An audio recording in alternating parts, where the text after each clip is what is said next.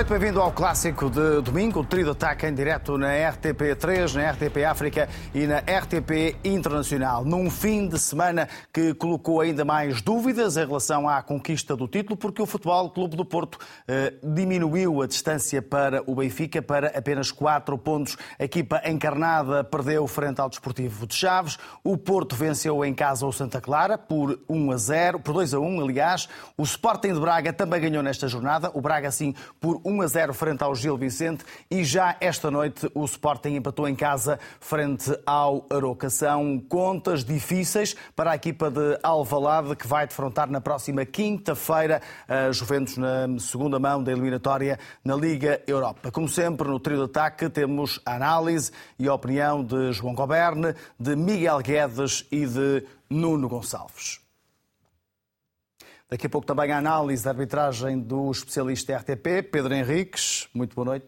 João, Miguel e Nuno, começo por ti, por te perguntar se com esta distância pontual e se com este empate, Nuno, o Sporting a partir de hoje deixa de pensar no pódio do campeonato? Hum. Boa noite a todos, boa noite lá para casa. Eu acho que já tinha deixado antes uh, deste jogo, precisamente quando perdemos na semana passada pontos uh, em Barcelos. Eu acho que o Sporting aí ditou uma, uma distância muito grande para o Braga. O Braga que não, que não, que não desarma.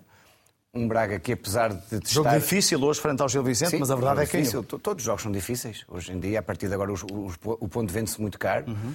Um, há muita tensão nos lugares da frente. Uh, há, há a hipótese de fazer história, e isso pesa no Braga, mas ele tem conseguido resolver as coisas. Eu acho que o Sporting um, pesa-lhe as pernas. Uh, e acho que pesa o facto de, de, de, ser uma equipa muito irregular.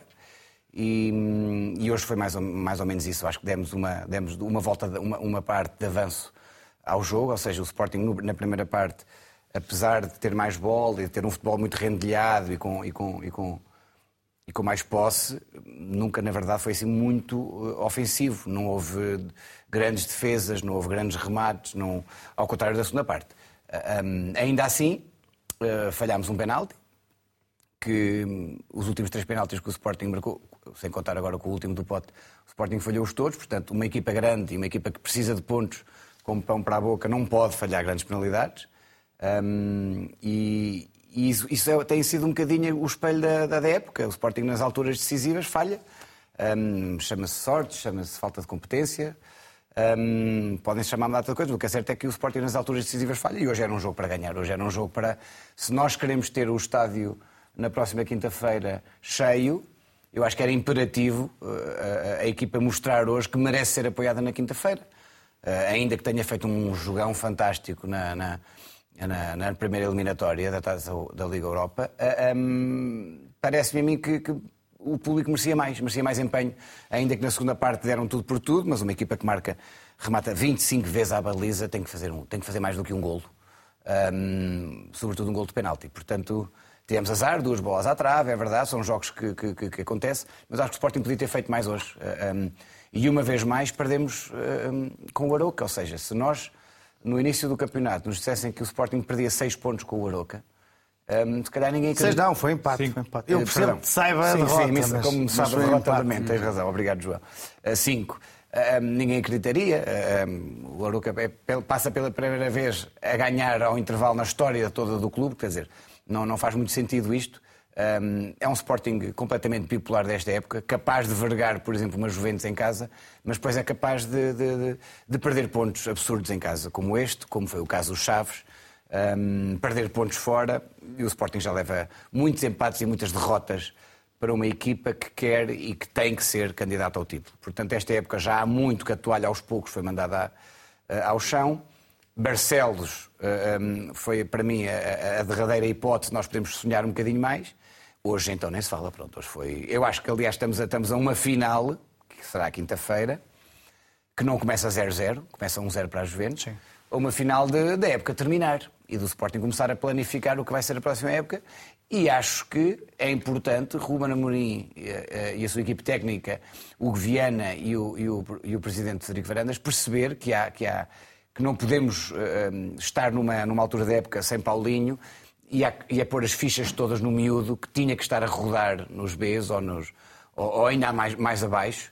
Um, e não pô-lo nesta pressão diária de, de, ter que marcar gols. O Xermite é um jogador muito novo. Achas que houve alguma, entre aspas, teimosia de Ruben Amorim quando disse que se Xermite renovasse não precisava de um substituto para não, Eu acho Paulo que isso aí houve ali uma, uma motivação extra e até resultou bem, porque nós nesses jogos a seguir ele jogou Mas esta bem, questão da, da, Porto, das lesões podem aparecer e apareceu em sim, Paulinho sim, e hoje sim. com o Atas voltou a ser, durante uma parte do jogo, ponta de lança, que não será é, para uma equipa como o Sporting uma solução que faça muito sentido. É? nós sabemos que se o Chermiti marcar às Juventus aos 79 o segundo gol, claro, passa claro. a ser uh, um herói. Portanto, mas o que é certo é que eu acho, como gestão de carreira e gestão de plantel, estarmos limitados ao ponto de ter que pôr a pressão tremenda num jogador como este é mau para o jogador e é mau para o clube. Uh, uh, mas quem me dera é que eu esteja enganado e que daqui a quatro dias ele consiga dar a volta ao texto. Mas o que é certo é que nestas coisas, estes erros pagam-se geralmente caros nas épocas. A época não foi preparada ao ponto de nós percebermos que precisávamos mais de um ponto de lança. Ainda que o sistema móvel seja funcional, tem que se pensar no mercado muito seriamente no próximo, no próximo, na próxima janela de mercado. E acho eu que eh, tentar vender o mínimo, porque a equipa já está muito uh, limitada de recursos. E, e acho que com estes, mais alguns, poderemos fazer uma boa época no próximo ano. E lá está. Eu acho que eh, depois deste jogo hoje com o Aroca, o Sporting tem que pensar seriamente o que vai fazer na quinta-feira. Eh, eu tenho esperanças que possamos fazer um bom resultado. Mas a época fica, fica condicionada. Acho que a partir de agora é, é quase pensar em férias. Aconteça o que aconteceu na quinta-feira. Quer dizer, se na quinta-feira nós passarmos, obviamente não. Mas, mas é a Juventus. E a Juventus está-nos a ganhar um zero. Nós nunca nos podemos esquecer disso. Mas eu tenho esperança no Sporting pelo menos aquele Sporting europeu, que até no final vai ser o meu topo, este Sporting europeu é diferente do Sporting nacional. Eu não consigo perceber como é que nós fazemos o jogo que fizemos na quinta-feira e parece que hum, parece, faz lembrar aqueles, aqueles, aqueles jogadores que apostam tudo num casino e ganham o jackpot. Será uma questão de motivação? Ganham o jackpot e depois vêm a perder as moedas pelo caminho até chegar a casa. Dá um bocadinho isso. Um, motivação, sim, mas a motivação tem que se ter. O Sporting é uma equipa demasiado grande para se dar ao luxo de empatar com o Aroca em casa. E os jogadores têm que perceber isso. E hoje os jogadores deram uma volta, uma, uma parte de avanço. Eu volto a repetir. A primeira parte foi uma parte um, estática, quase, muito rendilhada. O Aroca veio, sabia o que vinha. O gol nasce, obviamente, de um super fortuito e de um azar do Diomandé. Um, mas o Sporting podia fazer mais. Tem que fazer mais nestas. nestas tem, tem que jogar com mais profundidade, tem que jogar mais rápido. Balharine fora do jogo. Hum, muitos passos falhados, às vezes ali no meio. Alguma desatenção. Depois, na segunda parte, claro, tivemos que correr atrás do prejuízo e a equipa, quando, quando, quando corre mais e quando tem mais vontade, a coisa corre melhor. E eu acho que o Sporting da segunda parte foi melhor. Ainda assim, duas bolas à barra, podíamos ter. Se não fosse aquele lance do penalti aos 80 minutos um, o Sporting sair daqui hoje com, com menos 3 pontos. E assim ganhámos um, mas para mim sabe uma derrota. Miguel, parece que de facto é uma espécie de fim de linha em termos internos para o Sporting, eh, que é marcado hoje em Alvalade com este empate frente ao Oroca. Boa noite, boa noite a todos. Uh, o Sporting, curiosamente, julgo que tem um comportamento até um pouco semelhante ao Porto esta época, em algumas situações. É uma equipa que tem alguma dificuldade em, em ser verdadeiramente hum, rotineira na Liga Nacional, despachando os adversários com alguma facilidade. Uma equipa que tem alguma dificuldade em jogar contra equipas um bocadinho fechadas, mas é uma equipa que faz extraordinários jogos grandes. O Porto já tem feito isso também, precisamente, nas competições europeias, também aqui no Campeonato Nacional, contra o Sporting, contra o Benfica, contra o Sporting de Braga, sempre hum, capaz de jogar acima do que até se esperaria, tendo em conta depois os outros momentos onde, contra equipas mais fechadas, como ainda hoje se viu, como ontem se viu também, frente ao Santa Clara, tem mais dificuldades. O Sporting, julgo que é superlativo nessa.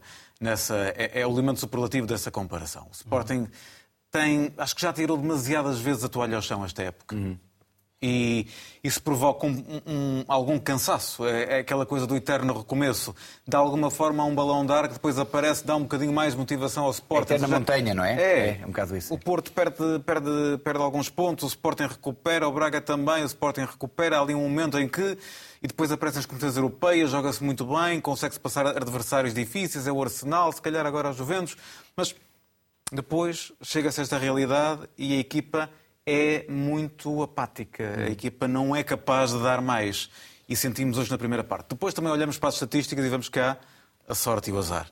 É, o Sporting tem 26 remates contra 4, não tem muitos remates à baliza, está cheio de cantos, tem muitas oportunidades de gol, duas bolas ao poste, tudo se convoca, os azares depois também se convocam. Mas é um Sporting que, do ponto de vista do que é o Campeonato Nacional, eu julgo que já desistiu. E isso é uma coisa que, que a mim nos agrada muito, porque o Sporting devia insistir no Campeonato Nacional, porque um Sporting que desista do Campeonato, aliás, eu volto a dizer, eu acho que é prematuro dizer que o Sporting desistiu do Campeonato Nacional, porque está a sete Queres pontos passar do essa Braga. mensagem, não é? Quero passar essa mensagem, uma mensagem de tenacidade, porque a sete pontos do Braga, hum, indo, indo o Braga ainda jogar com o Benfica, quer dizer, nunca se sabe o que é que pode acontecer, de repente podem ser quatro. 4, 5, 6, 7, bom, quase. E tudo, tudo, tudo é possível. Estás ter uma bifurcação. O Braga ganhou a Viga também era mal, não era? Pois é, mas pronto, Tens aí uma mas- mas bifurcação é de gosto, não é? Manter até lá. A ideia é que o Sporting se manter até lá e consiga depois também fazer, se não for com, o- se não for com o Braga, que se for com, com o Sporting, acho que o Sporting. Esta coisa do. Na penúltima, agora, olhando para o interesse do portismo, não é? Na penúltima jornada, haver um, haver um Benfica Sporting, um Sporting Benfica.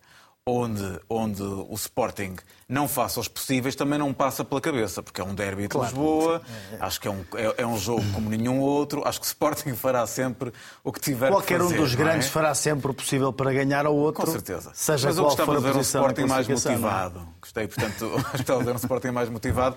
Acho que ainda não é a altura para tirar a toalha ao chão. Se já tirou tantas vezes, que não a tira agora. João, é é inevitável agora perguntar-te se achas que um Sporting menos ligado ao campeonato pode ser bom para o Benfica, ou se essas contas ainda não as fazes para já. Eu estava aqui deliciado a ver, a ver esta, esta conversão do Miguel. Ao verde, à esperança. Não, não, e, e, a- e ao, ao empolgamento do derby lisboeta, que é uma Exato, coisa que eu exato. nunca te tinha visto tão entusiasmado, de mas percebo. aquela segunda circular passou a ter uma- um trânsito excepcional. É um eixo, é, É uma um espécie, eixo. não é bem o eixo norte-sul, mas é um eixo. Mas a ideia da esperança, esta, esta semana, a esperança, portanto, se o verde representa a esperança, eu tenho que ter um bocadinho também desse verde comigo. Como se diria num filme português antigo, compreendido. Ah, eu, eu, pelo contrário, tenho grandes esperanças naquilo que o Aroca possa fazer até ao fim do campeonato, uma vez que. Pronto. ah, Será ah, uma deslocação difícil do Futebol Clube do Porto. Sim, do ponto de vista do papel, da teoria, Sim, claro. será provavelmente a deslocação mais difícil do Futebol Clube do Porto até ao fim do campeonato. Mas Em olhamos para o Sporting. Já em relação ao jogo contas. de hoje, não, não discordando de nada do que o Nuno e o Miguel disseram, há aqui algumas questões que me, que me deixam um bocadinho perplexo. E não tem tanto a ver com Chermiti, porque não há Paulinho, porque Marcos Edwards, pelos vistos, está com uma gastroenterite, Sim. portanto a teoria do ataque Outra, móvel outra baixa muito importante no Sporting. ficou ali um bocadinho comprometida, mas eu, há uma coisa que me faz muita confusão. É tão o melhor jogador em Turim que fica no banco. É para poupar. Morita. Ah, então já há poupança. Pronto, está bem. tem, Se, tem. se- se é uma poupança reforma, a Foi lançado gente- mais tarde no jogo. O próprio Ruben Pois, Amorim pois, disse está. na, no pré-match, disse isso, que há jogadores que têm que ser descansados. Sim, sim. Já, já vos Não. vamos ouvir, mas nesta altura vamos dar prioridade ao Ruben Amorim no estádio de Alvalade. Vamos ouvir. Hum, Faltou-nos alguma, no início alguma velocidade, uh, mas com, com, com o Aroca sempre muito baixo, fomos criando oportunidades, hum, muitos cruzamentos, uh, rasteiros na primeira parte e ninguém para encostar a bola. Uh, depois na segunda parte, o Aroca com linha de, ci- de, de, de 7, às vezes de 8, e nós, hum, mesmo os cruzamentos, quando tínhamos essa opção e depois metemos lá o Seba, uh, os cruzamentos não saíram bem. Mesmo assim tivemos várias oportunidades, um penalti falhado, e por culpa nossa. Hum, Parece-me a mim que foi mais um gol oferecido. Uma equipa que não cria oportunidades e numa, numa bola nós oferecemos o gol. Ah, e portanto resume-se assim o jogo. RTP. João Paulo Almeida. Parece-me que houve dois Sportings. Um da primeira parte e o segundo com uma certa garra que já não víamos há bastante tempo. É o, é o Sporting da segunda parte que pretende dos jogadores. É, é normal, eh, como eu disse, faltou-nos alguma, alguma energia no início. eh, o Héctor por dentro não, não, não, não funcionou e depois ehm, também uma, uma equipa do Aroca a tapar os espaços na primeira parte. Depois começa a haver algum cansaço e nós conseguimos eh, pressionar mais o adversário. Mas mesmo assim, nós conseguimos lembrar da, das oportunidades que o, que o Aroca teve. Não teve, não, teve, não teve muitas e, portanto, nós tivemos sempre o controle do jogo. Faltou-nos alguma inspiração ehm, durante o jogo todo eh, e alguma velocidade no início do jogo. TV. E CNN Portugal. Perguntava-lhe como é que agora, tanto a equipa técnica como a equipa no balneário, veem a corrida para, para a seleção da Liga dos Campeões. Mais difícil, menos, menos dois pontos do que, do que poderíamos ter. Portanto, vemos, um, como toda a época, uma época difícil, um, uma situação difícil neste momento. Renascença ali em cima. Força, coloca a tua questão, coloca a tua questão. Não há micro, mas coloca a tua. No final do jogo, com os Juventus, disse que esta era, era uma partida importante para preparar o jogo. Ganhar uh, a equipa do Oroca, não tendo ganho, uh, fica também mais preocupado com essa situação? Ou se pode também pesar este jogo agora para, para o jogo com os Juventus? Vai ser mais difícil porque ganhando, amanhã o treino é, é mais alegre, um, o espírito dos jogadores é melhor, mas faz parte da nossa profissão. É nesse aspecto que eu. Que eu digo mas a preparação vai ser a mesma. Nós teremos um dia para, para, hum, para deixar passar esta, este. Hum, não é, não é um empate, para nós é uma derrota e, e portanto, prepararemos um, o jogo das Juventus, que é uma competição diferente, uh, da mesma forma que com uma vitória. O espírito não vai ser o mesmo, teremos que buscar mais forças para, nos, um, para, para, para, para prepararmos o jogo, mas é, faz parte da nossa profissão e já tivemos estes, estes momentos esta época, vamos voltar a ultrapassá-los. SIC, Boa noite, Ruben Miguel Guerreiro, SIC. Tendo em conta mais estes dois pontos perdidos para os rivais diretos no objetivo de chegar à Liga dos Campeões, já se torna menos difícil chegar lá via Liga Europa nesta altura ou uh, pelo campeonato? É indiferente. Não, a Liga Europa continua a ser muito difícil, estamos em desvantagem nesta, nesta, nesta altura um, e depois ainda temos as meias finais e a final. Portanto, é difícil de uma maneira ou de outra. O que temos que fazer é preparar um jogo de cada vez um, e fazer o máximo até ao fim da época. Mais duas questões, CMTV. Boa noite, Ruben. Cláudio Constantino, CMTV. Hoje voltou a substituir Nuno Santos numa altura em que estava a ser um dos melhores jogadores do Sporting. O que eu lhe quero perguntar é o que é que o Nuno Santos faz de errado para ser tantas vezes isso são, são opiniões. No, no, no, a meu ver, a, a, a, razão é muito simples. Cortavam-nos sempre, não estávamos a conseguir chegar à linha de fundo e cruzar. Onde nós tínhamos espaço era vir para dentro e depois cruzar. Como o Nuno não, não, tem, não tem pé direito nesse momento, estava a, a sentir com, com dificuldades. Portanto, são, são aqueles dias dos treinadores que, que têm uma opinião, as outras pessoas têm outra opinião. O Nuno não tem nada, é capaz de ser o mais utilizado, do, dos mais utilizados na nossa equipa. São opções do treinador que nem sempre vão de acordo com aquilo que as pessoas pensam e é, e é essa a nossa responsabilidade e faz parte do nosso trabalho não fazer aquilo que pensamos e que achamos melhor para a equipa, porque o meu objetivo, obviamente, é, é ganhar todos os jogos.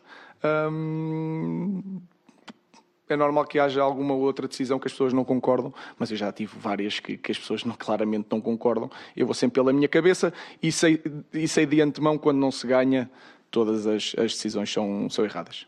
Recordo para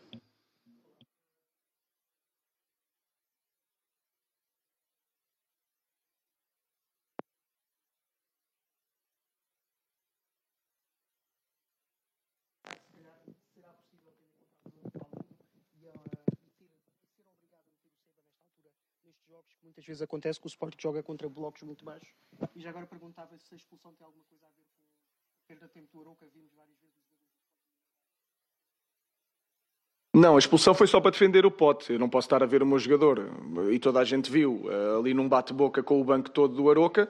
E eu não posso. Fui, fui simplesmente defender o, o, o, meu jogador e certamente estará, estará isso no, no, no, no relatório do, do árbitro. Um, não, não, não, obviamente ninguém, ninguém gostou das paragens de jogo, mas eu sei que é normal, percebo os outros treinadores. Não comentei nenhuma, nenhuma decisão do árbitro, simplesmente fui defender o meu jogador, porque todo o banco do, do, do, do Aroca estava a, a, falar para o pote e eu, como treinador, também não o posso ver. Tenho jogadores no banco que estão a ver a situação e tenho que defender os meus jogadores. Foi apenas isso, não teve nada a ver com a perda de tempo um, do adversário. Depois, um, em relação à próxima época, está tudo em aberto. Uh, volto a dizer, retiraremos todas as conclusões da época e está tudo em aberto. Muito obrigado. obrigado. Ruben Amorim, uma conferência de imprensa acompanhada pelo jornalista da RTP João Paulo Almeida, com o repórter de imagem Hugo Antunes, interrompido. Vou deixar de concluir antes de prosseguirmos. João. Não, é muito rápido. Era, era, a minha perplexidade pela não utilização como titular do Morita. Do Morita. Que, que eu suspeito que possa ter, possa ter assinado em Turim algumas propostas para, para que o Sporting o venda no final da época Sobretudo porque é o 2 em 1. Um. Neste caso não é shampoo e amaciador, mas é a não utilização do Morita implica puxar para trás um rapaz que já provou que rende muito mais à frente, que é o Pedro Gonçalves. E aí a minha alma fica parva.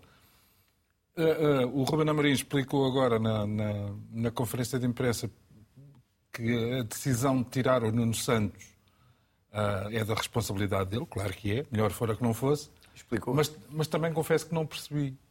Queria, queria, centros interiores, não queria ir à linha, queria jogar para dentro. Hum. Ah. E o Rochinha, nesse dado, dava-lhe mais, esse, mais essa perspectiva. Mas não ganhou grande coisa com isso, porque, bem, enfim, está bem. Uh...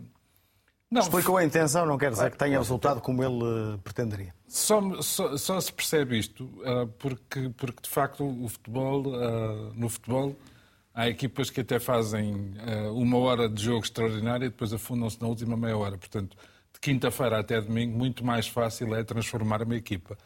Mas confesso que depois do jogo que vi o Sporting fazer em Turim e que foi, em determinados momentos, um jogo empolgante, um jogo inteligente, um jogo cuidadoso e um jogo em que, em que se não fosse, lá está, a já denunciada circunstância do Sporting não ter um matador e não ter sido jogo, mais um jogo de azar do António Adan, que por outro lado também já deu muitos pontos e muitas alegrias ao Sporting, epa, o resultado teria que ser outro. E a Juventus, na mesma época, teria perdido com o segundo clube português em casa. Ah, e, e, confesso que tenho muita pena que isso não tenha acontecido.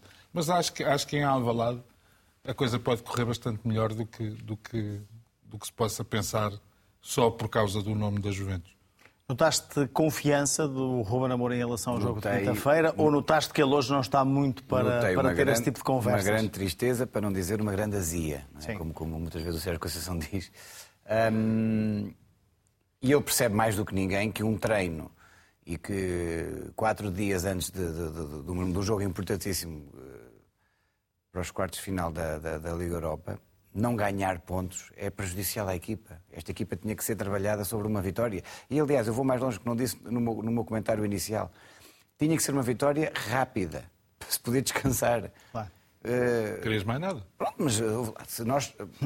O Benfica, por exemplo, ontem não pode pedir isso porque vai jogar fora, num campo difícil, não se pode exigir isso. É? Ainda que podia ter feito. Em casa, estes jogos têm que se resolver rápido. Os jogadores têm que ter um, um mindset preparado para, para conseguir desembrulhar este desembrulho, até porque nós sabíamos mais ou menos como é que, como é que o Armando Evangelista ia jogar, ia jogar uh, a tapar os lugares, a tapar os, uh, todo, todo, o tipo de, de, aberturas do Sporting, tínhamos que jogar muito mais rápido, tínhamos que ser muito mais, mais, mais desenrascados. E, e não o fomos, pronto. E, e, é uma pena porque vai ser uma semana dura, pelo que eu vi aqui uh, do Ruben Amorim, uh, vai ser uma semana dura para os jogadores, porque, quer dizer, estamos no Sporting de Portugal e precisamos, precisamos obviamente dar mais. Mas independentemente do jogo de hoje, deixa-me dizer-te, seria muito injusto que na quinta injusto logo à partida, que na quinta-feira o estado de Alvalade não tivesse cheio com, com, os adeptos do Sporting a puxar pela equipa. Porque aquilo, volto a dizer, aquilo que fizeram em Turim uh, é serve para passar uma esponja sobre o jogo de hoje e pensarem só em termos certo. europeus. É como na política ganhar ou ganhar com a maioria. O estádio vai estar cheio, mas podia estar esgotado. Sim, sim. Percebes?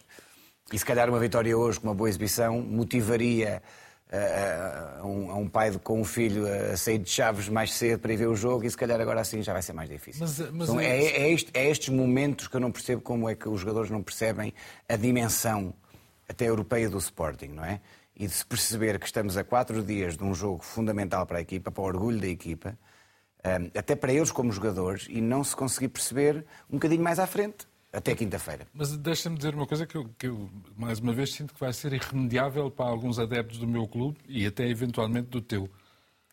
O teu treinador e o meu podem aprender, porque aprender com quem sabe fazer as coisas uh, uh, não faz mal a ninguém. Podem aprender com o Sérgio Conceição, que é extraordinário a trabalhar em cima de derrotas. E é nas alturas em que as coisas correm mal ao Porto que depois a seguir, ao, a seguir às, aos, aos desaires desta época, vê como, como o Porto recuperou. A história da faca nos dentes era sim, uma sim, coisa sim. Que, que, o Miguel diria, os lisboetas não sabem o que é faca nos dentes. Eu não tenho tanta certeza, mas tanto o Ruben Amorim no Sporting, depois do empate de hoje, como o Roger Schmidt, depois dos três jogos consecutivos a perder, é preciso entrar na Europa e depois na próxima jornada com a faca nos dentes. Porque se não for assim, Está tudo estragado. Vamos entrar agora na análise do especialista RTP em arbitragem, o Pedro Henriques. Pedro, bem-vindo. Vamos olhar para o jogo do Sporting, mas também vamos olhar dois ou três lances dos eh, dois jogos dos dois primeiros classificados, jogos de ontem, do Futebol Clube do Porto em casa frente ao Santa Clara e do Benfica frente ao Desportivo de Chaves, em Chaves. Mas vamos começar pelo jogo de hoje. Vítor Ferreira foi o árbitro, Tiago Martins no VAR e começamos por olhar um lance no minuto 31, eh, penalti para o Sporting por braço na bola de Galovic. Qual é a tua análise, Pedro? Começo por dizer que não concordo com a análise que foi feita por parte da equipa de arbitragem, nomeadamente pelo vídeo-árbitro. Uh, primeiro, o Galovic, quando salta, há um ligeiro toque nas costas, o que faz com que ele se desequilibre, para mim sem falta, mas desequilibrou-se. E depois o cabeceamento, que é feito de perto, o jogador está de costas, não está claramente a olhar para a bola, bem pelo contrário, a bola vai ao braço direito e ele está à procura da bola exatamente do lado esquerdo. Um cabeceamento feito à cama, de forma inesperada, pelas costas, com o jogador desequilibrado e com o braço que está. Uh, o árbitro apoiou-se na decisão por causa da volumetria, do braço estar aberto. Mas ele está aberto em função do desequilíbrio e da tentativa de desequilibrarem naquele momento e não por aquilo que muitas vezes acontece, que é abrir o braço ou de forma deliberada ou ganhar volumetria por antecipação. Não foi o caso e, portanto, na minha opinião, não concordo com a decisão que foi tomada. Para mim, não havia motivo para pontapé de penalti. E em relação à defesa do Arroa Barrena, é uma defesa legal, a forma como Sim. ele aborda o lance? Sim, para dizer de forma rápida também que no momento em que o Pedro Gonçalves remata, o, o guarda-redes eh, tem o pé eh, esquerdo para a frente, o que pode, o pé uhum. direito ou tem que estar sobre a linha ou ligeiramente atrás da linha, e neste momento uh, isso é permitido. O jogador avança uma, uma das, o guarda-redes avança uma das pernas, a outra está, neste caso, estava ligeiramente para trás, isso é tudo legal e faz a defesa de forma correta. Depois a questão que se coloca em relação ao número 2, ao Morlai Sila, que é ele que depois tira a bola se, eh, e aqui o VAR tem que intervir se houvesse irregularidade, que não houve, é eh, o jogador que toma depois parte ativa no jogo, neste caso o Morlai Silá, se tivesse entrado na área antes do pode ter, ter batido o pontapé de penalti, o penalti tinha que ser repetido. Não foi o caso, eh, com a imagem parada percebe-se que tanto o guarda-redes faz a defesa correta como o Silá ainda não tinha entrado na área e, portanto, depois ao retirar, tudo legal. Só para relembrar que o VAR só pode intervir independente dos jogadores que entram na área, se aquele jogador que entra na área por antecipação depois vai tocar na bola, fosse um colega do, do POD, neste caso um jogador do Sport, fosse, neste caso, como foi o Silá, o jogador do, do Oroca. Portanto, tudo legal nesta defesa. E no gol do Oroca, aos 39 minutos, também é tudo legal? Sim, só para dizer que o Antoni, quer no momento em que a bola é cruzada e o Rafa Mujica toca na bola, e esse é o momento que, que é considerado depois para um eventual fora de jogo, o Antoni está em, em posição legal. É o Kovacs que está, se não tenho erro, está a colocá-lo em jogo. E depois, quando o Dioman também faz, digamos, aquele, aquele charuto, aquele pontapé, também nesse momento o Antoni estava em posição legal. Se tivessem fora de jogo, e isto é que é a parte importante que eu quero explicar, se o Antoni estivesse em posição irregular no momento em que o Rafa Mujica tocasse, tocou na bola, aí o que era importante depois considerar é se o Dioman tinha tocado a bola de forma deliberada ou se tinha sido chamado de ressalto e, no meu ponto de vista, tocou de forma deliberada, o que validaria a posição, porque a bola vinha do adversário. De qualquer maneira, neste caso não se coloca, porque em nenhum momento o António está fora do jogo e por isso o gol do Arouca é legal. E temos ainda um lance para analisar, na minuto 83. É a segunda grande penalidade a favor do Sporting. Eh, um lance com o pote, Pedro Gonçalves, eh, na área. E eh, Vítor Ferreira assinala penalti. O lance é com o João Basso. Pois eu hoje vou, aí o adepto do, do Sporting vai ficar chateado comigo. Não, Estou a brincar. Mas não é assim, nada, não, o Nuno diz que não, o Nuno diz que não. o Nuno, peço desculpa, o Nuno. Não, no meu ponto de vista, eu fiquei com a dúvida apenas se realmente o Basso tinha acertado com o joelho esquerdo no joelho direito do Pedro Gonçalves, que não é a perna que estica, mas quando realmente há esse contato, já o Pedro Gonçalves está todo projetado para a frente. Eu diria e digo que o Pedro Gonçalves projetou-se claramente para tentar tirar partido de um primeiro contato que houve e para mim sem falta. É um lance difícil de análise, aceito claramente outras interpretações, mas uh, parando, e o futebol eu sei que isto não é matraquilhos e os jogadores estão em movimento, mas parando frame a frame, é o Pedro Gonçalves que claramente vai à procura do contato e que se projeta para a frente. A perna direita que o Basso estica não toca na bola, mas também não toca no adversário, neste caso do Pedro Gonçalves, e o contato que é joelho esquerdo com o joelho direito. Já o Pedro Gonçalves está meio, meio caído e meio inclinado para a frente porque já se estava a projetar para esse contacto. É um lance difícil, aceito as tuas interpretações, mas para mim sem motivo para pontapé de penalti. Já agora, antes de avançarmos, deixa-me ouvir o Nuno para teres a certeza até de que ele não está chateado Não, com a não, todo, análise. então, então, Nuno. nós- temos É uma país opinião, em que Nuno, é só O que, é que o que é que pareceram aqueles dois lances hum, aqui? eh, O, o- o Pedro analisou outros, mas os explica- lances das duas grandes A penalidades. explicação do Pedro é perfeitamente plausível. Realmente Claro. o jogador está de costas, mas este ano já vimos penaltis hum, com a bola a vir de costas a ser marcadas. O Vizela, por exemplo, na luz, foi um remate também à queima da roupa e o, e o guarda-redes e, o, e o, o- defesa do Vizela estava de costas e, e bateu costas-mão. Ah, e foi marcado penalti. É uma, é uma interpretação que eu respeito totalmente. Aliás, respeito mais a do Pedro porque andou lá dentro e sabe como é que as Claro. coisas são. Portanto, respeito perfeitamente. Em relação ao pote, são, são- foi uma jogada que há contacto. E, obviamente que ele aproveita-se um bocadinho do contacto, mas quem nunca, não é? Em relação aos penaltis do, em relação aos penaltis às grandes penalidades, o Sporting, pronto, se calhar através destas duas grandes penalidades, na Liga dos Penaltis ultrapassámos o Benfica, que estava com 10, e o Sporting agora tem 11 grandes penalidades na, na- na Liga, portanto ultrapassámos. O João terá essa liga coisa a dizer sobre isso daqui a Devíamos ter 11, pouco. E podiam ter 11, podiam ter 11. Já lá vamos, eh, mas já, mas já agora, e antes de ouvirmos o Pedro, eh, e porque vamos falar desse lance ao minuto 90 mais 3, o lance eh, com Otamendi e o João Pedro, já se percebe que Roger Schmidt falou desse lance, dizendo que seria grande penalidade. Qual é, qual é a tua análise antes de ouvirmos o especialista? Eu, eu preferia falar depois de ouvir o especialista. Então mas- pronto, então pronto, muito bem. Pedro, é disso que vamos falar. Chaves Benfica, João Pinheiro, António Nobre no VAR e este lance ao minuto 90 mais 3. Era ou não, eh, havia ou não motivo para grande penalidade a favor do Benfica naquele momento do jogo? Para mim, sim, e com uma explicação que eu gostava de dar eh, na sequência. Em primeiro lugar, eu acho que é muito claro, com vídeo-arbitragem ou com televisão, como queiram chamar, porque em movimento normal, a minha primeira percepção foi que realmente o Otamendi, eh, porque o Otamendi acabou depois por pisar o, o Paulo Vitor, é que esta, e essa foi a infração que o árbitro assinalou, que estava correta a decisão. O problema foi quando se recebe as imagens do fora de jogo, do lado contrário ao lance e, sobretudo, da câmara de topo. A câmara de topo é uma câmara que é colocada por trás da baliza, neste caso da baliza contrária, e que vê o campo na longitudinal. E é aí que se percebe que hum, há- o João Pedro entra claramente com o pé direito ah, ao tornozelo, nem sequer ao pé, que às vezes podia ser só uma pisada ao contato, ao tornozelo do Otamendi que até dobra. E o, o Paulo Vitor, em simultâneo, está com a mão direita a abraçar o pé hum, do, do Otamendi.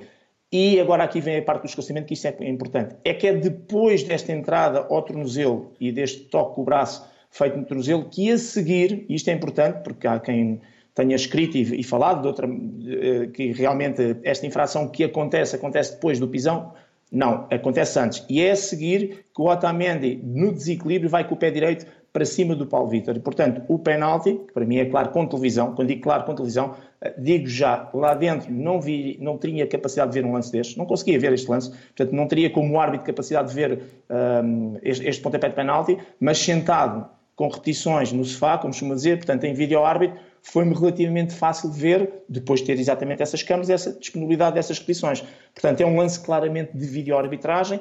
Para mim, fica um penalti por assinalar e a entrada do João Pedro é durinha, negligente e faria com que ele, que já tinha sido advertido ao minuto 90 mais um, eh, acabasse até por ser expulso do, do jogo. Mas isso, para mim, até é o menos relevante e importante. Para mim, fica aqui um pontapé de penalti. Depois é a lei de Murphy, já sabemos, recomeça o jogo com falta a favor e depois dá-se o golo dos Chaves que ainda vem agudizar mais a situação, mas o golo dos Chaves é todo legal, na perspectiva que a partir do momento que recomeça o jogo e se dá o golo é tudo legal. A questão está neste lance, que para mim é pontapé de penalti, repito, com televisão uh, e com repetições por, e com câmaras lentas, até para perceber melhor o, impacto e o lance, porque não descortinei à primeira o, o, lance e até me pareceu boa a decisão do árbitro, porque só vi, que é o que é mais evidente, o Paulo Vitor a ser pisado pelo Otamendi, Otamendi que pisa depois de sofrer o penalti.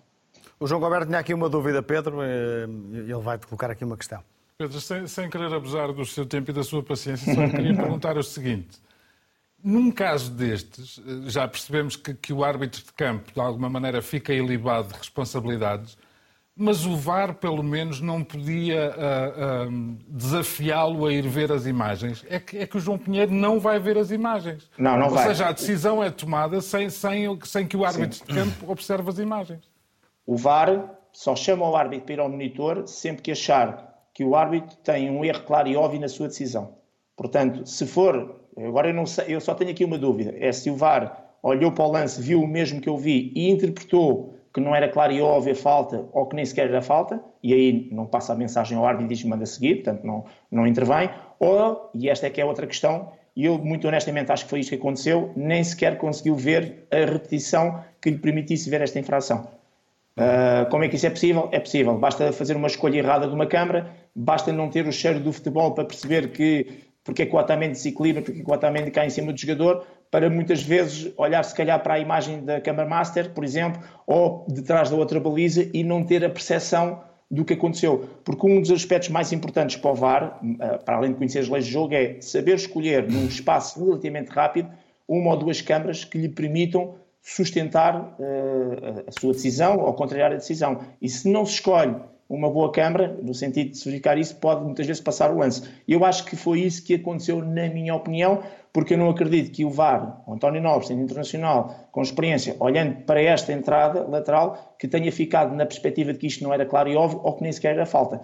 Repito, o árbitro só é chamado ao monitor quando o VAR acha que houve um erro claro e óbvio da análise do, do árbitro. E a partir do momento que o VAR não acha isso, uh, perde-se um lance. Por isso é que eu sou a favor, para terminar, de, da mudança do protocolo. Por forma a que o protocolo, nestes lances, vamos chamar de zona cinzenta, em vez de dizer não, não sendo claro e óbvio, não chamo o árbitro, diz é exatamente ao contrário. Só nos penaltis. Sempre que houver aqui uma zona cinzenta que eu acho que tem potencial para penalti, toma lá árbitro para ver o, o, o, lance. Só por uma razão muito simples.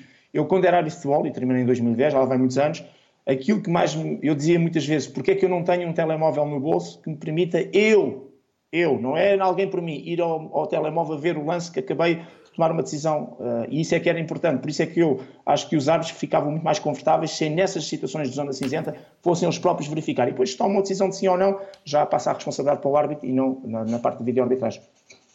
João, estás satisfeito com a explicação? Claro que sim. Muito bem. E Avançamos... concordo com a mudança do protocolo. Acho que sim. Avançamos então para o uh, Futebol Clube do Só Porto. Só fazer alguma coisa relacionada. Ou, se sim, sim, sim, sim, Miguel, claro. É que, eh, precisamente como diz o Pedro Henrique, eh, eu, eu acho que este não é um lance nada claro e óbvio. Portanto, concordando com a mudança do protocolo também, parece-me que isto é tudo menos um lance claro e, e óbvio. Portanto, eu compreendo que uh, o árbitro não tenha sido chamado.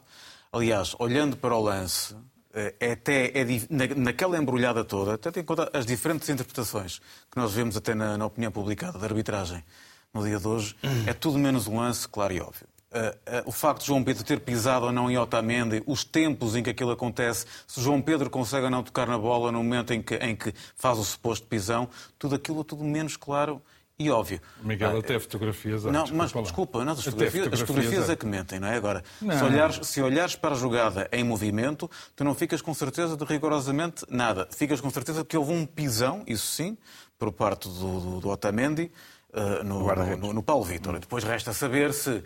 Se a culpa é do João Pinheiro de não ter expulso o, o, o, Otamendi e depois o Otamendi escorrega e acaba por dar o golo, entre aspas, aos Chaves. Ou se a culpa é do Artur Soares Dias por não ter expulso o Otamendi quando ele faz um penalti assim claro e óbvio. João Pinheiro. Não, não, não Artur Soares Dias desculpa, na luz. Desculpa, okay, okay. Quando o Artur Soares Dias na luz não expulsa o Otamendi, quando ele faz esse sim um, plano, um penalti claro e óbvio sobre o Zaidu, porque é, é, isto aqui é a lei de Murphy, é que se tivesse corrido mal, é, isto é que de facto correu mal, porque ele não foi expulso, Uh, foi mal para o Porto, mas foi mal para o Benfica também, porque o Otamendi acaba depois fazer também este escorreganço.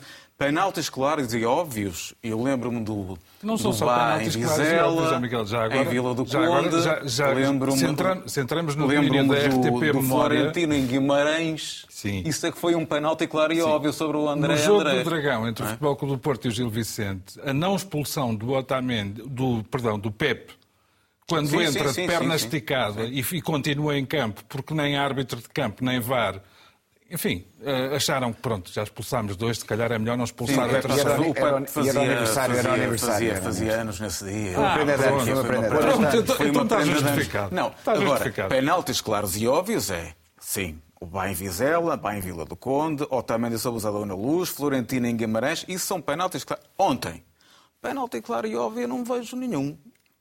Eu não vejo nenhum. Pois.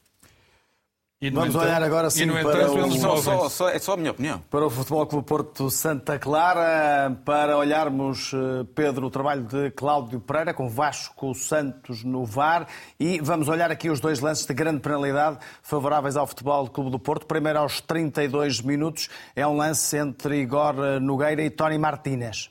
Exato. Deixa-me relembrar que ao minuto 28, na minha opinião, o Bruno Jordão devia ter sido expulso.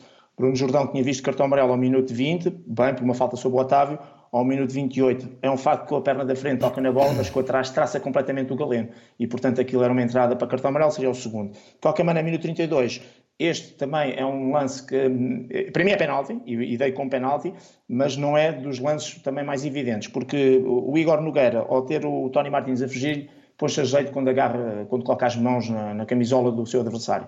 Tenho dificuldade em perceber se aquilo foi suficiente, porque os penaltis têm que ter uma consequência, ou seja, aquilo que nós dizemos intensidade, tenho dificuldade em perceber se realmente aquele agarrão foi insuficiente, mas pôs-se a jeito. E com um jogador que lhe vai a fugir, portanto, aceito claramente aquilo que foi a decisão do árbitro em campo. Não aceitaria uma intervenção do VAR para este lance, caso, aliás, diria de outra maneira, que o VAR eh, sendo penalti, como o árbitro assinalou, validou. Se o árbitro não tem validade, provavelmente não se meteria neste lance por uh, a tal questão da intensidade ou a questão da consequência. Até que ponto é que aquilo foi suficiente para o Tony Martins cair. Agora, que é um facto que o Igor Nogueira pôs a jeito e colocou as mãos, e por isso eu ontem uh, já tinha dado a opinião aqui na RTP de ter dito para mim era pontapé de penalti e mantenho essa decisão, obviamente, que para mim é falta sobre o Tony Martins e aceito o pontapé de penalti. Olhamos também para o segundo, um, o segundo grande penalidade favorável ao Futebol Clube do Porto, essa que não foi convertida, também com Tony Martínez, também te pergunto se foi ou não. Sim, mais claro. Este, este, é mais claro, ou seja, para mim é um penalti mais claro e mais evidente, e daí o VAR ter feito bem a sua intervenção. É aquele lance típico do Sanhá, neste caso um jogador que vai a pontapear a bola e que se sente confortável vai pontapear a bola, e de repente é surpreendido que alguém aparece rápido, tira a bola, e quando tu vais pontapear a bola, pontapeias o adversário. E basicamente o que aconteceu foi isso, o, com o pé direito acertou ali na perna esquerda, ou seja, o Sanhá foi surpreendido pela rapidez com que o Tony Martínez apareceu e como já não conseguiu parar o movimento, acabou por pontapiá-lo, rasteirá-lo, fazendo cair. E, portanto, este é um, um penalti que, bem assinalado, e neste caso, quando digo bem assinalado, por vídeo ao árbitro. Também é difícil para o árbitro ver no campo, porque aquilo foi tanta carambola e tanta bola perdida que o árbitro fica surpreendido naquele lance, nem se percebe bem do que aconteceu, de tal a velocidade com que o próprio Tony Martínez apareceu. Aqui, penalti bem assinalado. Eu diria que os dois penaltis uh, são bem assinalados, sendo que o segundo é muito mais claro e mais óbvio que o primeiro, mas concordo com ambos, e ficou como mancha a questão do Bruno Jordão, que devia ter sido claramente expulso por acumulação de amarelos. O VAR não pode intervir aqui, só em vermelhos diretos. Pedro, obrigado pela tua análise neste obrigado. ataque, não apenas ao jogo do Sporting, mas também aos jogos dos dois primeiros da classificação. E vamos olhar agora, ou vamos ouvir as declarações de Roger Schmidt, depois do jogo em Chaves, considerando que ficou por assinalar um penalti sobre Otamendi. I think it's a penalty. I don't know why the, why the VAR not interfered. But I think uh, maybe for the referee it was very difficult to see because it was a very dynamic uh, situation. But if you see it in, uh, in the TV picture, there's a clear kick against the, uh, the leg of uh, Otamendi, and that's not allowed in the penalty box. The ball was free, and then if you kick the, the player who, who wants to score a goal, then it's a penalty. I don't know why the VAR was not uh, was not there. It's still um, everything in our hand. We are the only team who can do it by by themselves, and I think my team um, showed um, already in the dressing room a good reaction. So we will stay together. It makes us stronger. Also these kind of defeats, and we will give everything to become champion. Vencer o líder é, é algo que não acontece todos os dias uh, e por isso Sabíamos que ia ser um jogo extremamente difícil. Em determinados momentos do jogo também temos que ter uma pontinha de sorte e isso aconteceu. Uh, mas também tivemos excelentes oportunidades para marcar. Acho que, que, que estamos muito felizes e que acaba por nos assentar bem. Triunfo do Desportivo de Chaves sobre o eh, Benfica. No teu caso, João, é justo dizer que não se pode falar de passar à euforia, da euforia à depressão, porque nunca estiveste eufórico, mesmo quando o Benfica tinha 10 pontos de vantagem. Um, agora, não perguntarei se estás deprimido, obviamente, por causa de, desta série de maus resultados, mas estás francamente preocupado. Achas que o Benfica pode perder este campeonato para o Porto? Deixa-me só dizer que havia, acho que era um slogan antigo da prevenção rodoviária portuguesa que dizia a prudência evita o acidente. Neste caso, as euforias a mim pela experiência acumulada, já, já demora mais tempo a chegar. Eu falava do Porto, mas vale a pena lembrar que o Braga está a seis pontos do, uh, do Benfica agora. Com um Deus, mas, mas um, um, problema E com um jogo vez. ainda direto, ou seja, um confronto direto com o Benfica. Sim, um problema de cada vez, não me atires logo com os problemas todos para cima. Neste momento, a minha preocupação mais próxima chama-se Futebol Clube do Porto. Eu, eu acho que o fundamental, uh, li, li de resto hoje uma análise... Uh, me pareceu bastante bem feita, que questiona o seguinte: uma equipa que joga nem sempre, mas maioritariamente muito bem como, jogo, como jogou o Benfica desde agosto até março, não desaprendeu de jogar futebol. A meu ver, poderá ter havido alguma atitude errada dos jogadores na entrada do jogo com o Futebol Clube do Porto, e se calhar por isso levaram o banho de bola que levaram. Em relação ao Inter, a coisa já, já entrou ali um bocadinho na termideira, mas devo dizer, quer dizer, não tenho, não tenho nenhuma procuração do, do, do treinador Roger Schmidt, mas devo dizer que acho o resultado bastante injusto.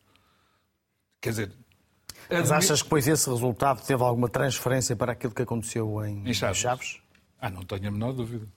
Sendo que aquilo que me faz confusão, e por isso é, é que eu há bocadinho falava na faca nos dentes, é que me parece que o Benfica hum, voltou a entrar num, num, numa atitude, numa dinâmica mental que sempre me irritou muito nas equipas de futebol. E, e mais ainda naquela, naquela de que eu sou adepto. Que é, não é preciso correr muito porque mais tarde ou mais cedo isto resolve-se. E apesar de tudo, pronto, jogar com o Porto era jogar com o Porto, é uma grande equipa, jogar com, com, com o Inter é uma grande equipa, com o Chaves a gente se calhar até nem precisa. Mesmo depois dos dois resultados negativos anteriores? Eu, sinceramente, na primeira parte. Achas sobretudo, que o espírito foi um pouco esse? Sobretudo na primeira parte, não vi uma atitude muito, muito, nem muito pressionante, nem. Desinspiração toda a gente pode ter. Uh, desinspiração ao nível a que eu vi há alguns momentos do jogo ontem, em que a solução atacante era quase sempre a mesma, em que o número de passos falhados foi profundamente assustador, em que se percebeu porque é que alguns jogadores são mais vezes titulares e outros são mais vezes suplentes, em que, a partir de certa altura, se sentia a, a falta do rapaz que até agora não tinha falhado nenhum jogo, que era o Florentino que não pôde jogar ontem porque estava castigado Quer dizer, com franqueza, ah, ah, eu não concordo com o treinador dos Chaves. Acho que a vitória não assenta bem aos Chaves.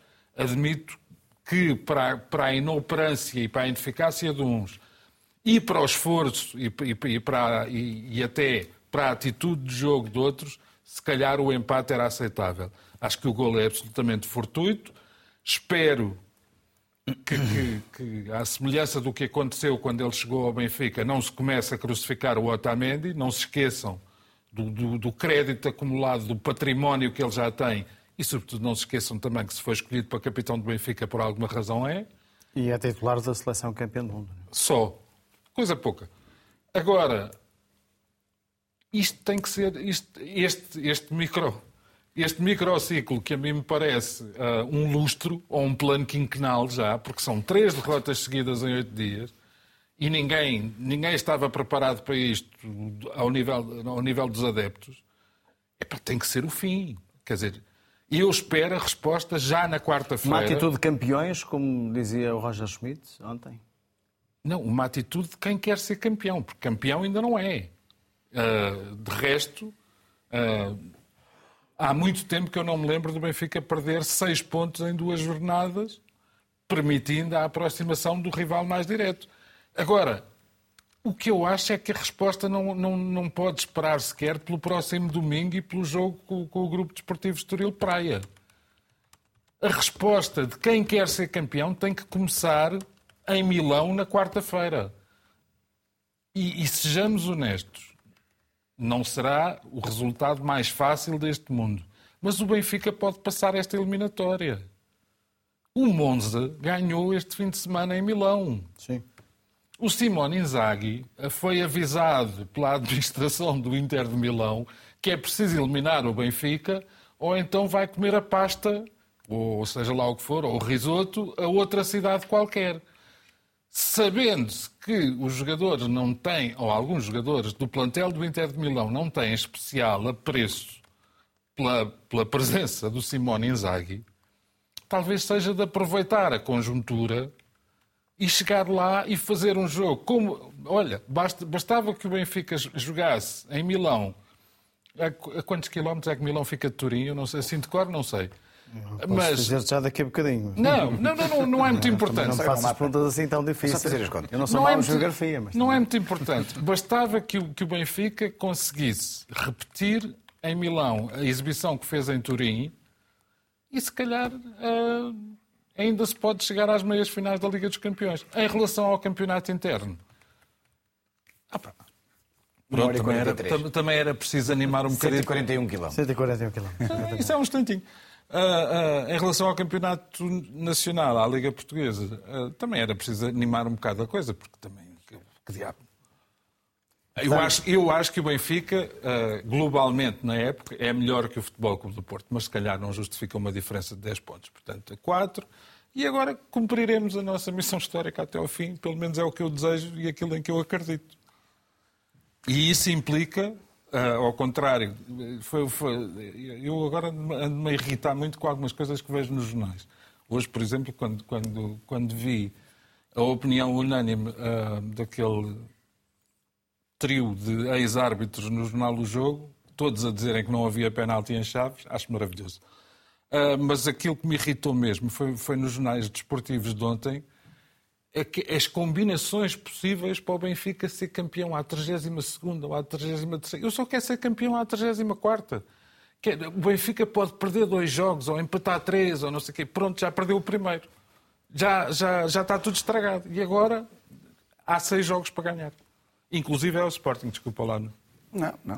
Miguel, e tu já começas a fazer contas ao possível título do Porto? Ou ainda é Eu já fazia na semana passada, só não consegui. Já fazias, mas agora estão um pouco menos complicadas ou o favorito continua a ser quem vai à frente? A semana passada o que eu dizia, ah, se o Benfica perder pontos em Chaves, se o Benfica... Acreditando eu que isso não ia acontecer. E também dizia, e, e continuo a dizer, gostava muito de estar na posição do João. Gostava muito de estar com pontos, com pontos confortavelmente acima, a seis jornadas do fim. Isto aqui, os números mágicos são estes, não é? Só quatro pontos, faltam seis jornadas. E como tal, é evidente que o facto do Benfica ter perdido pontos em Chaves o facto do Benfica ter três derrotas consecutivas, embora enfim, cada uma delas com a sua identidade, uh, o facto do Benfica poder acreditar, que eu acho que não acredita, o João sei que não acredita, mas o facto do Benfica poder acreditar que o penalti de Otamendi que provocou, ou o não penalti de Otamendi que provocou a derrota em Chaves. Uh, esta nada coisa, disso, sei, tu, tu não, mas haverá enfim, pelas capas de jornais. Uma, te irritam-te algumas capas, algumas coisas nos jornais, a mim também é outras capas. Né? Até, o erro grave, né? até ao Duarte Gomes, né? que, que, que tem, tem, tem, todo o direito de ter a opinião que tem relativamente a achar que é penalti. Eu acho que não é, o João acha que é. Os três árbitros do, do jogo têm todo o direito de achar que não é penalti. No Record acho que também acham que não é penalti. Portanto, quer dizer, mas Uh, um sim, outro um não. não. Pronto, aí estamos. E, não, e, mas e, e nos dividimos. Obviamente que o Duarte Gomes tem todo o, o, direito de achar, mas aquela capa também é uma coisa absolutamente inacreditável, não é? Pronto, mas aí está. A, a, a imprensa faz as suas coisas. O que é que eu acho? O que eu acho é que o Benfica pode resolver isto com um clique ganhando ao Estoril. Faz uma exibição extraordinária e, e tudo passa. Eh, e depois ninguém vai falar muito mais. Depois, obviamente, terá que ir a Portimão, mas jogará com o Braga. O jogo com o Braga é um jogo importante, obviamente. Um, e, e, e, depois também terá que uh, perceber se irá ou não disputar a eliminatória, que eu acho que tem todas as condições, como o João dizia, para chegar a Milão e disputar a eliminatória com, com, uma, com, com o Inter, que ainda hoje perdeu uh, em casa com, com Monza. Uh, e, portanto, isto é um bocado como o circuito, não é? O Benfica pode andar em Monza, no circuito, mas... Tem é que acelerar um tem bocadinho. Tem é que acelerar um bocadinho. Exatamente. Porquê é que este Benfica não acelera? É, é, que é algo que é, de facto, uma, uma pergunta para um, para um milhão de, de neste caso, de, de, euros, porque o Schmidt, desde que renovou, as coisas não têm corrido bem. Parece que há uma espécie de tentativa de ressurreição pascal no, que dão ao Floco do Porto, que nós agradecemos muito. Desde que a renovação aconteceu, não, não, não, não, não, não, não tem jogado muito bem. Uh, mas também, há quem fale, e eu não sei se isto é verdade, há quem fale que concedeu dois dias de folgas aos, aos jogadores Uh, e, portanto, poderá ter laçado ali um bocadinho. Uh, Foram mais dias. Mais dias, pronto, estás a ver, não, não sei, mas uns dias de folga aos jogadores que terão sido. Uh, antes do jogo com o Porto. Mais antes do jogo com o Porto, uhum. que terão sido um bocadinho mal, mal entendidos, percepcionados. O Benfica está com algumas dificuldades de arranque nos rearranques, após o Mundial, após a pausa das seleções. das seleções. Há aqui várias coisas que podem estar a jogar, mas, sobretudo, o que a mim me desconcerta e digo isto sem. É desconcerta mesmo, digo isto sem ponta de ironia ou de provocação. É a gestão que Roger Smith tem feito do banco do Benfica durante os jogos. Uh, para não falar da falta de rotatividade do plantel durante toda a época, que pode estar a provocar agora, nesta fase final, um cansaço, um cansaço supremo por parte dos jogadores que foram extraordinários, nomeadamente João Mário, que foi um abono, um abono benfiquista durante grande parte da época. Não se percebe muito bem contra, contra, contra o Inter de Milão uma substituição. Contra os Chaves, tira-se o Gonçalo Ramos no fim. E o João Mário também. Não, acho que não foi uma, foram duas, porque o Balde lesionou-se, não é? Ou o Balde lesionou-se com o Porto. Porto. Foi com o Porto. Foi com o Porto. Peço desculpa, foi, foi, uma. É, é, Sem o Florentino acho, entrou neles. Eu vejo muitos benfiquistas sem conseguir perceber uh, e, o, que é que está, o que é que está a acontecer no banco do Benfica durante os jogos. E se os benficas não, os benficas não percebem, não sou eu que vou perceber. A mim, desconcerta-me que um treinador sistematicamente não esgote nunca as suas repetições no jogo, sobretudo quando não está a correr bem, não faça às vezes nem quatro, nem três, nem duas, às vezes uma. Isto a mim desconcerta-me. Se isto é todo o motivo para, o qual o Benfica pode apontar as suas baterias, acho que não. Acho que há ali um bloqueio mental que pode ser ultrapassado com um clique, ou então pode ser adensado com uma derrota, por exemplo, eh, como é evidente em Milão. Há explicação na tua... Deixa-me só Rapidamente, João.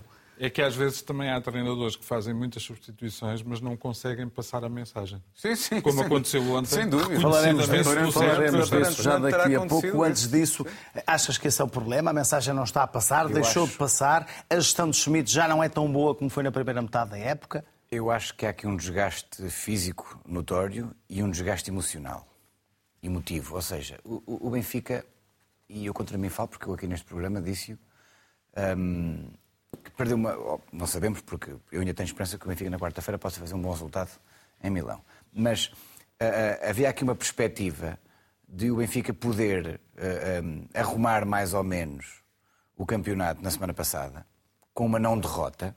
Vamos ser sinceros, se o Benfica, mesmo não ganhando ao Futebol Clube do Porto, ficava com uma margem um bocadinho mais estável. Um, manteria os 10 pontos. Manteria os 10 pontos e focaria-se naquilo que eu acho que era um sorteio à mercê do Benfica para poder ultrapassar. Um, e o facto de se começar a perceber que esse grande castelo, nós próprios aqui falámos, que era possível vermos o Benfica na, na final da Champions League, no sentido que poderia-se chegar à final da Champions League sem apanhar Bayern Munique, Manchester City, Real Madrid, uh, por aí adiante. Portanto, era uma, uma oportunidade de ouro de o Benfica poder fazer aqui realmente uma, uma estratégia emocional disto, estando já mais ou menos alinhavada à Liga Portuguesa, e isto começou a ruir. E, e falta realmente sangue fresco para poder entrar no jogo agora e dizer não, nós estamos cá para resolver este problema, para tapar estes buracos. Um, e depois, obviamente, há uma manifesta lei de Murphy aqui, tudo o que tem para correr mal corre, ou seja, é aquela, aquela, aquele final do jogo ontem do Benfica foi, foi notável. Agora, uh, o Benfica teve seis jogos uh, uh, sem sofrer golos fora, seguidos. Ontem sofreu um golo e pôs-se tudo em causa, não é? Eu acho que o Benfica. Sim, mas nos últimos três jogos, bem Sim, sei, bem nos... sei com os adversários, sofreu cinco. Não, e, e, certo, e é o quarto jogo consecutivo em que vais para o intervalo a 0-0, portanto, ou empatado pelo menos, uh, que o Porto foi 1 um. um, há uma coisa que o Benfica nunca se pode esquecer, que eu acho que joga a favor do Benfica correndo mal na quarta-feira. Quer Braga, quer Futebol Clube do Porto, uh, sem ter competições europeias, jogam muito mais soltos. Eh, os jogos acabam por se resolver, com maior ou menor dificuldade, como o Miguel disse bem, o Braga também, mas os jogos resolvem-se. Há ali uma frescura física que, que, não põe a equipa em stress absoluto a partir dos 72, 73 minutos. E o Benfica nota-se isso. Nota-se que a equipa fica a querer resolver rápido. Uh, eh, um, eh, ontem marcaram 19 cantos. O Benfica ontem bateu o recorde de cantos na Liga. 19 cantos deste ano.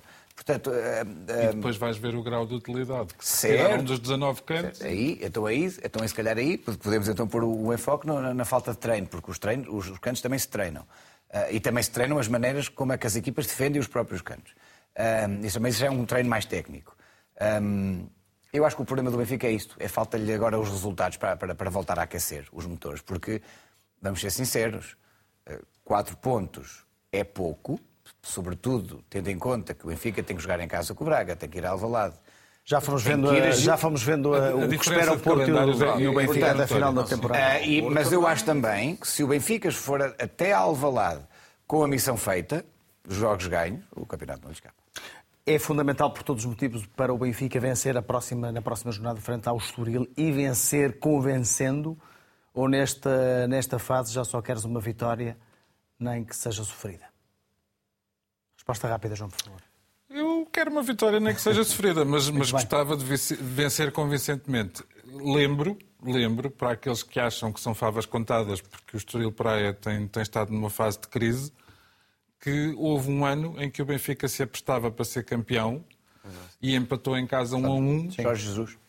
Depois, Com o Vitor Pereira, o ano do, do gol é do Kelvin. Kelvin. É na, é na jornada antes do hum. Kelvin, exatamente. Sim, sim, sim.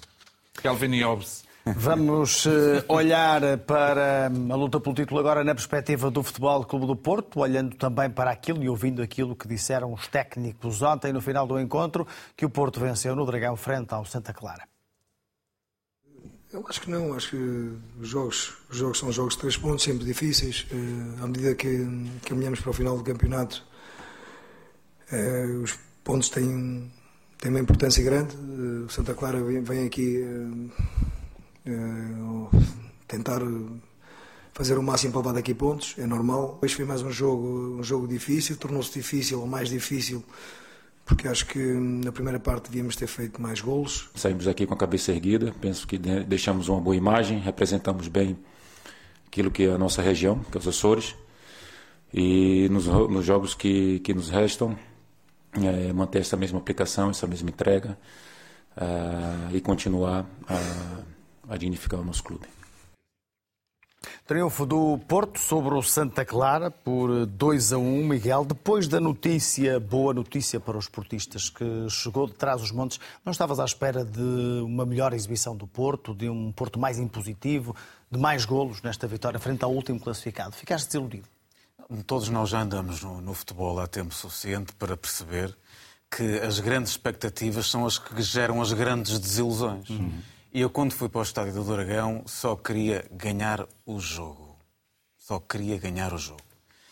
Mas também queria que, obviamente, a equipa pudesse facilitar um bocadinho a sua vida ao espelho uh, da ansiedade. E a equipa que apareceu na segunda parte, depois de uma primeira parte mais ou menos, mais ou menos, onde houve, pelo menos houve oportunidades. O Porto, bola poste, bola barra, podia ter feito outro resultado, um penalti falhado pelo Otávio, e também tem direito a falhar de quando em vez, mas vai para a segunda parte, e a segunda parte há ali um momento onde se gera aquela ideia do que é que pode, que é que pode acontecer aqui. O 2-0 tranquiliza, depois há um gol no final enfim, mas é, vamos considerar um gol no final. Não foi uma exibição estupenda, longe disso, foi uma exibição fraca. Foi uma exibição onde o Porto nunca, nunca deixou de utilizar o futebol direto em demasia. E o Sérgio disse isso muito bem. Para já assumiu, diz ele, erros próprios no sentido da forma como não conseguiu transmitir à equipa aquilo que gostaria de transmitir. E, não portanto, foi também uma forma de proteger os jogadores? Julgo que sim, julgo que sim. Julgo que também de proteger os jogadores.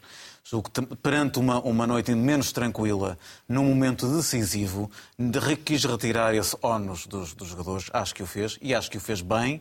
Depois se passou ou não a mensagem, também acredito que tenha havido alguma coisa que, que, não correu bem. De facto, a equipa na primeira parte e também na segunda abusou em demasia dos lançamentos para o Tony Martínez, que sabemos que é um jogador vertical que procura, que procura, que procura o espaço na profundidade, um jogador com esse punch físico. Mas o Porto, sem Taremi, perde um pouco aquela inteligência. Um Taremi em boas condições físicas e, psicológicas, não é? Com confiança, perde um bocadinho aquela capacidade de, no último terço do terreno, fazer, ter clarividência. O Porto não foi clarividente, não tem grande capacidade de romper, a não ser com espaço, com Galeno, com Otávio, consegue fazê-lo, com o PP também consegue fazer, mas quando encontra equipas muito fechadas tem muita dificuldade. E, olhando para o que resta do Campeonato Loco do Porto, está longe de ser assim tão fácil a um passeio. É verdade, nós olhamos para o, para, para, para, para o calendário do Benfica, Benfica e vemos... é mais complicado, Braga. teoricamente. Sim, teoricamente. Mas depois, o que, é, o que é que o Porto tem pela frente? O Porto tem pela frente o Passo de Ferreira, que está a lutar para não descer. Perder na Madeira está... E está aflito. Isso complicada. importa. Depois tem em casa um derby com a Boa Vista. Um derby é sempre um derby. E depois vai jogar com o Arouca. Mas o Petit nesse jogo vai fazer poupanças. o Arouca, o Casa Pia, o Famalicão e o Vitória de Guimarães, que são só os atuais quintos, sextos, sétimos e oitavos e nono classificados. São todas as equipas da primeira metade da tabela. Algumas delas com aspirações europeias. Está longe de ser um, um calendário fácil. E, portanto, mais do que eu esperar que o Benfica perca pontos, eu quero é ganhar os meus joguinhos. E para isso é que o Porto tem que jogar mais, tem que jogar melhor, não pode desconfiar de si. Uh, e, e, certamente que se o Porto não perder ponto até o Benfica jogar com o Braga, é sempre um jogo onde tudo pode acontecer. Não vou pensar que o Benfica vai agora perder mais pontos se, se, se até lá. Mas uh, se os perder são bem-vindos, também deixo claro. Mas, mas o, jogo com o, Braga, o jogo com o Braga poderá ser um jogo. Pode ser, pode ser um jogo do título para o Benfica, se tu quiseres para o Benfica. Para o Porto convém ir ganhando jogos. A esperança, sim, há uma ressurreição de esperança, claro que sim. Sentia-se no Dragão essa, é essa motivação. É evidente, 10 é? pontos, claro. 4 pontos. Mas como nós já vimos de futebol há muito tempo, sabemos muitas vezes que estas perdas também dependem apenas de um clique para se voltarem, para reinverter os ciclos. Compete ao Porto ser absolutamente capaz de encarar isto como seis finais e, e, e, compete ao Benfica, enfim, uh, convocar um clique que eu espero que, que não apareça tão cedo, só nas competições europeias, secundando o desejo do meu presidente Jorge Nuno Pinta Costa. É difícil olhar para a frente e perceber quem é que pode ser campeão. Estes quatro pontos de vantagem que o Benfica tem e que foram foram diminuindo ao longo das duas jornadas, deixam aqui uma enorme dúvida em relação ao desfecho não, do, do, campeonato. Eu não trocar, eu, eu, se estivesse entre eh, o Miguel e o João, eh, não trocaria. Quer dizer, gostaria de estar como está o João, claro. mas há aqui um momento de forma, um momento de viragem que tudo depende. É uma questão de dinâmica, não é? Sim. Uh, eh, um, tudo depende da maneira como o Benfica vai encarar os próximos jogos. Ou seja, vamos ver primeiro quarta-feira como é que corre. Eu acho que até pode ser um, um bom jogo de, de dar boost ao Benfica. Um, eu continuo a achar que depois de ter visto o jogo na primeira mão, uh, o Inter foi uma equipa muito raposa, não é típico, mas o Benfica podia. Aliás, aquele último lance do Gonçalo Ramos, se, se, se calhar ter entrado, era, era outra história. Sim. Eventualmente, até em Chaves, era outra perspectiva que se entrava. O público do Benfica já não ia com tanto medo. Quer dizer, uh, eu fiquei um bocadinho estupefacto quando, quando, quando se começou a falar do, do, do Chaves, o Chaves, o Chaves. Quer dizer, o Benfica Sim, por acaso, na última, na última época que jogaram lá, empataram lá 2-2 em, em 2018, 2019. Mas, quer dizer, pronto, é o Benfica. O Benfica, nas primeiras 26 jornadas do campeonato, perdeu 7 perdeu pontos. Sete pontos. Nas últimas duas, perde 6. Portanto, vamos, vamos também ter aqui um bocadinho de análise de engenharia e dizer, pá, calma, isto é um momento. Quanto tempo é que vai durar este momento, não sabemos. Uh, mas o Benfica tem tudo na mão, na minha opinião, para resolver. Tem que bater o pé ao Braga em casa, isso é fundamental. Uh, isso é muito importante. Epá, tentar, eh, no Gil Vicente, eh, em Barcelos, tentar resolver aquilo que ontem não conseguiu, eh, também com alguma, com alguma infelicidade, vamos ser sinceros. O Chaves, por muita boa vontade e muito espírito de sacrifício que a equipa flaviense tenha, se havia, se havia haver um vencedor, acho que tinha que ser o Benfica. Tem uma grande oportunidade, os Chaves. Também é verdade, Sim, também é verdade. Mas, já, mas, mas, mas, Miguel, até já, até já aí é aproveitado por um Benfica quase desesperado também. O lançamento ofensivo. Exatamente, lançamento ofensivo. Esse, esse lance, Miguel Salvador, é aos 52 minutos, depois... Juninho. Juninho. Depois do João Mário ter duas bolas duas, para tirar lá sim, para dentro sim, sim, e o Bruno Langa. Bem, enfim, Aliás, eu não sei se não foi mesmo a, a, a ressaca dessas bolas. São cinco minutos depois. São cinco minutos, ah, pronto. Mas ainda estavam a pensar nelas. A ressaca, uh... a ressaca é em não, cima... pegando, pegando, desculpa, João. Pegando a questão que coloquei há pouco ao, ao eh, Miguel. Tu não esperavas ontem um Porto diferente para melhor, depois de perceber que o Benfica tinha quebrado mais uma o Benfica, vez? O Porto ontem foi ganhando o jogo aos, aos poucos. Pronto, foi ganhando, sabia-se. Quer dizer, o, o Santa Clara nunca, acho que perdeu sempre que jogou em casa com o Futebol Clube do Porto. Um, não se esperava muito mais do que isto. Mas mesmo assim achei que o, que, que, que, que o Futebol Clube do Porto desacelerou muito, demasiado, acho eu mas até, até eu acho que até, até pode haver aqui uma perspectiva de nós não estarmos ainda preparados para, este, para esta reta final de campeonato. Acho eu mesmo. Da mesma forma que eu, que eu disse aqui que, há pouco que, que há um desgaste emotivo uh, do Sport Lisboa e Benfica, eu acho que aquele, aquele jogo em casa com, com, com o Gil Vicente do Futebol Clube do Porto também uh, serviu para Sim. um género de mandar a toalha ao chão. Isto já não dá para nós este ano. Vamos tentar lamber feridas, preparar melhor a próxima época. Falou-se o Sérgio Conceição ia sair, quer dizer, houve aqui uma série de rebuliços à volta e lá está. Uh, vão ao salão de festas, como eles dizem, não é? E, e, e resolvem, se calhar, aqui uma maneira de, de, de dar a volta ao texto e de, e de porem-se de novo no campeonato. Não fazendo muito por isso, fizeram realmente um grande jogo na, na luz, mas ontem foi um jogo, lá está, como vimos o Porto fazer este ano, várias vezes no Dragão. vai arrastando, vai arrastando, vai arrastando. Uma equipa mais astuta podia eventualmente até empatar o jogo e depois era um vestavias. Golos de Namazo e de Uribe, dois, duas grandes Ah, qualidades. uh, marcar isso, o esses Namaz volta aos gols, eu acho que vai Sim. ser um jogador muito importante uh, no futuro do Futebol do Porto, sem dúvida alguma. E o futuro do Porto neste campeonato está muito ligado ao do Benfica, eh, agora cada vez mais, porque a distância eh, é menor, é de 4 pontos. Como é que olhas para este que é o principal adversário do Benfica nesta altura? Já o era antes, eh, mas esta, este encurtamento da distância tem obviamente mérito do Benfica, mas também há mérito do Porto pela forma como não tem falhado, mesmo quando não tem jogado de uma forma absolutamente exuberante. Deixa-me só, antes disso, em relação ao ontem, hum, julgo que será unânime. Eu gostava de mandar um abraço ao Steven Eustáquio. Sem dúvida. Sem Em, dúvida, claro. em função da, daquilo que lhe acontece durante um jogo de futebol, ele é profissional de futebol, todos nós sabemos, mas, Claro. mas é uma situação única. Hum, e gostava de dizer que esta coisa do Futebol Clube do Porto andar a festejar à conta do Benfica começa a ser uma coisa que me irrita. Porque tenho a sensação que ontem os- as duas grandes explosões de alegria Foi antes do jogo começar. no Dragão foi quando o Chaves marcou o gol e quando acabou o jogo em Chaves. Ora, quer dizer, lá bem, festejem lá, mas não abusem. Falando a sério, hum, há de mérito do Benfica, obviamente, mas há mérito do Futebol Clube do Porto. Que devo dizer, ah, ah, e se quisermos ir ah, fazer a retrospectiva, não me surpreende muito, porque eu não, não estava à espera calhar não estava à espera de perder seis pontos ah, em, oito dias, mas, ah, mas não estava à espera. Quando se diz no Futebol Clube do Porto aqui ninguém atira a toalha ao chão, é possível que isso noutros clubes seja, seja uma Mas coisa. Uma coisa de retórica. Bem, tá, tá bem, vamos aqui entreter. No Futebol Clube do Porto não é. Não é. Ah, e e continuo, continuo a ter, a ter enfim, na medida do que é possível para um benfiquista, continuo a ter uma enorme admiração pelo trabalho de Sérgio Conceição como treinador, com aquilo que ele consegue fazer ah, com os tais jogadores que vêm da equipa B ou que vêm de, de- de outros clubes de me- medianos, não sei o que, não sei o quê. A verdade é que, neste momento, e depois de uma época que ameaçava ser bastante pior, recordo que, que o Futebol do Porto vai jogar a meia-final da Taça de Portugal, ganhou a Taça da Liga, ganhou a- a- aquela competição que o, o Miguel tanto valoriza, que é a Supertaça. Saiu com toda a injustiça da Liga dos Campeões e está a quatro pontos do primeiro lugar da, da Liga Portuguesa. Que diabo, se não houver aqui mérito do Futebol Clube do Porto, eu acredito numa coincidência. Agora em cinco, Mas ainda assim, em se o cinco não. Benfica for campeão este ano, é por mérito próprio. Mas se o Futebol Clube do Porto for campeão este ano, va- vai haver muita narrativa de que foi o Benfica que perdeu a Liga, não é? Porque isto, quer dizer, é...